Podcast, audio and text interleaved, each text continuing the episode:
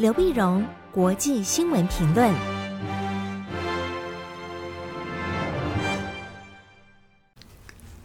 各位听众朋友，大家好，我是台北动物大学政治系教授刘碧荣，今天为您回顾上礼拜重要的国际新闻呢。第一个，我们再先看阿富汗情势的后续。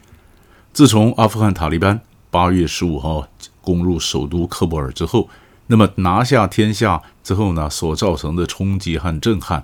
不管对区域政治、对国际政治啊，依然是余波荡漾。那么相关的国家都还在很努力的想要整理出来、沉淀出来一些做法，看怎么应应阿富汗最新的情势。所以我们可以把阿富汗的情势呢，分成内部和外部两部分做一个观察。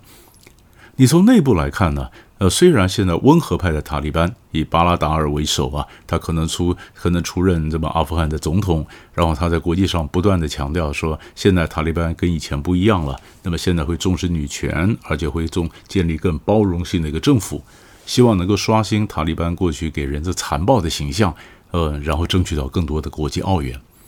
可是另一方面，我们也看到很多好战的、激进的塔利班在嗯、在这个阿富汗其他的省份进行报复，各种枪决、枪杀，或禁止女生呃这个受教育啊，那么这种完全是过去的做法，依然可以看得到。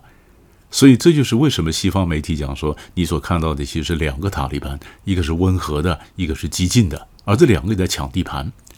那你别忘了，阿富汗内部还有其他势力啊，一个就是伊斯兰国的残余势力。当初塔利班之所以会和美国达成协议，要跟美国达成让美国撤军，主要原因就是伊斯兰国在叙利亚情势稳定之后呢，IS 的残余势力窜到了阿富汗，跟塔利班抢地盘，所以塔利班不愿意腹背受敌，所以才跟美国能够签订了个协议啊。好了，现在 IS 呢就批评这些温和派的塔利班，说你根本是美国的代理人。可另一方面呢，你还有看到阿富汗政就前政府啊，或者现在讲说，你说甘尼总统他他的仓皇辞庙之后，副总统还有国防部长副总统萨里赫，国防部长穆罕默德，还带一些残余的势力呢，还把还在一个省里面跟塔利班进行对抗。这塔利班是不是把他们最后一个再进行剿灭呢？那么这里面当然就牵涉到各种不同可能性会爆发新的一个内战呢。所以阿富汗的人就心里想说：，那塔利班如果当当权，然后我们过去跟又跟美国合作，或者这些可不会被他报复呢？所以很多人就想跑啊。所以这就是你看到的阿富汗的各种的人冲到喀布尔机场，希望搭上飞机，希望能够能够撤离，能够离开阿富汗。阿富汗，所以现在就看外部的情势。第一个就是美国他怎么样去呃这个这个撤侨。啊，不管是撤离那么美国或者盟邦的这些相关的人士，或者包括一帮阿富阿富汗人呢，帮美国担任各种的工作，包括翻译啊，包括工程师啊，那么或者他的这个呃厂商啊，他是他的供应商啊等等，都可能受到报复，然后多多少万人准备想要离开离开这个阿富汗。可是问题是，他们从各省份跋山涉水的千辛万苦赶到喀布尔，就已经花掉很多时间。汉诺尔又没有足够的飞机，所以美国根本的飞机不够撤啊，不够撤，不够撤呢，所以拜登总统呢就征调民用的飞机。啊，那么根据一些法令呢，征调民用的飞机，希望呢，可能那么把这些人呢尽速的撤离。但中间你还要审啊，你还可能有恐怖分子混在里面呢，你是不是还要给签证呢？各种的行政程序又让很多这么很多的撤离行动就耽误了，耽误了。拜登总统本来是答应这个塔利班呢，那么八月三十一号以前要撤完，但现在也明摆就撤不完，明摆撤不完呢，所以英国那么也给美国很大的压力。那么，Boris Johnson 呢也告诉拜登讲说，这个八三一的事情一定要撤，一定一一定要延长，因为这撤不完嘛。那还有英国的，还有其他盟国的，还有很多相关的人都要走。你八三一，你好像刻在刻在石头上不能改变，那根本就没办法完成任务啊。可是塔利班就讲说，你当时讲好是八三一的，那八三一如果没有撤完的话，那就表示你这个呃，这是你你违反你们的承诺，那后果你自己负责。所以英国方面又在想说，那如果从空中来不及走的话，那是不是开陆上的通道？路上的通道，如果暂时有些没办法赶到喀布尔机场或者飞机不够，我们先从路上通道先把这些难民送到中亚国家，先暂时先待着，可不可以？那你路上通道最容易的就是乌兹别克啦、塔吉克啦，送到送到这个中亚的国家先待着。可是这个消息一出来以后呢，普京反对，俄罗斯反对。俄罗斯觉得说中亚那方那是他的后院呐，你大批的难民来，难民里面在在里面在在含着夹杂的一些恐怖分子，那你不是在我的后院里面那制造新的动乱吗？那我当然也不干。那所以现在各国就在想说，到底怎么协调这个撤侨？所以在礼拜礼拜二的时候呢，八月二十四号，那么 Boris Johnson 呢，英国刚好是现在 G7 的七大工业国的轮值主席嘛，所以也召开这个 G7 的一个峰会。这峰会看时候，大家看怎么样的协调，怎么样的设桥，以及呢，是不是怎么协调出来一个共同的因应阿富汗新局的政策，包括你要不要承认塔利班政府？那如果承认塔利班政府，这当然就会变成一个外交的工具。那这个工具呢，如果我承认塔利班，那塔利班必须要做出什么相对的一个承诺？这可是这是可以用的。那看他们能不能能不能开出来一样的结果。可是问题是，这些难民不管是路上呢，不管是呃这空中的走的，还是很多难民会以非法的这个难民跑出来啊，跑出来，欧洲国家也担心。那如果这些难民都跑出来的话，那他会跑哪里？是不是又跑到欧洲，造成新的难民危机呢？所以难民就真的过来的话，一定要经过土耳其，经过希腊，然后进到进到欧洲。所以希腊赶快就加强了跟土耳其边界的围篱，它的墙在拉长，本来就有一些就有在建立一些一些墙，现在墙更加巩固，并在加拉长，挡这些难民。欧盟的这些国家也告诉欧盟，告诉布鲁塞尔方面，千万不要再放难民进来啊。那难民如果进来的话，又会影响到欧盟的政治，而欧洲这些国家呢？那么德国下个月要进行进行大选，法国明年要大选，大批的难民进来，造成新的难民危机，势必又对当地的情势呢，那政治情势会造成威胁，这造成一个新的一个不确定的因素，所以他们也要挡这个难民，所以阿富汗人可怜呢，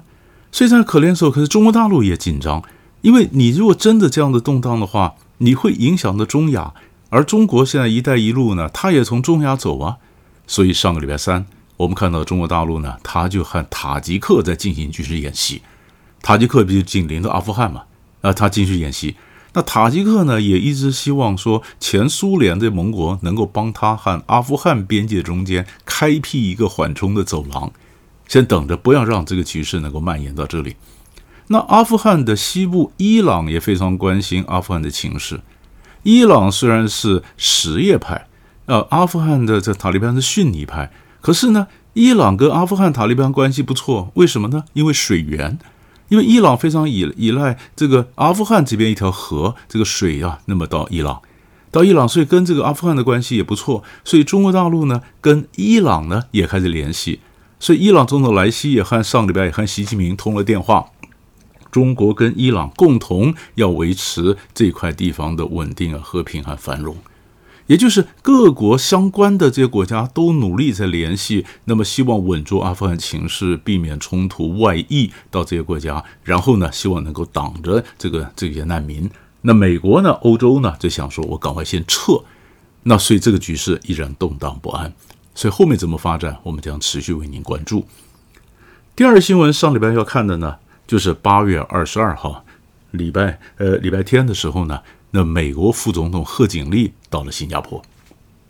那么贺锦丽到新加坡，那么二十四号还会到越南，这个是原来就有原来就就安排好的行程。可是，在阿富汗情势变变天了以后呢，哎，这行程变得特别更有意义了。更有意义呢，因为当大家都怀疑美国在外交上还能不能够有信用，还能不能扮演领导的角色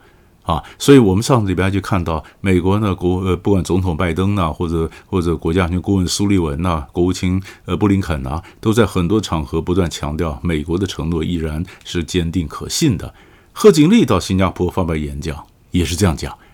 他说：“美国还是扮演国际上的一个领导的角色，而且美国非常严肃看待这个领导的角色，就是他会承担他该有的一个责任啊。”他到新加坡呢，那么跟新加坡签了三个备忘录，备忘录主要强调是网络安全和着网络的各种情报的分享和协调。网络安全呢，这或避免网络攻击，这是非常非常重要的新的一个威胁。然后他到越南的时候呢，还要再跟越南呢，呃，当然还要发发，呃，这个这个宣布啊，那么美国的这个疾病管制署的东南亚办公室要在河内正式的开启。东南亚办公室，疾病管制署的东南亚办公室是什么意思呢？就是疫苗外交嘛。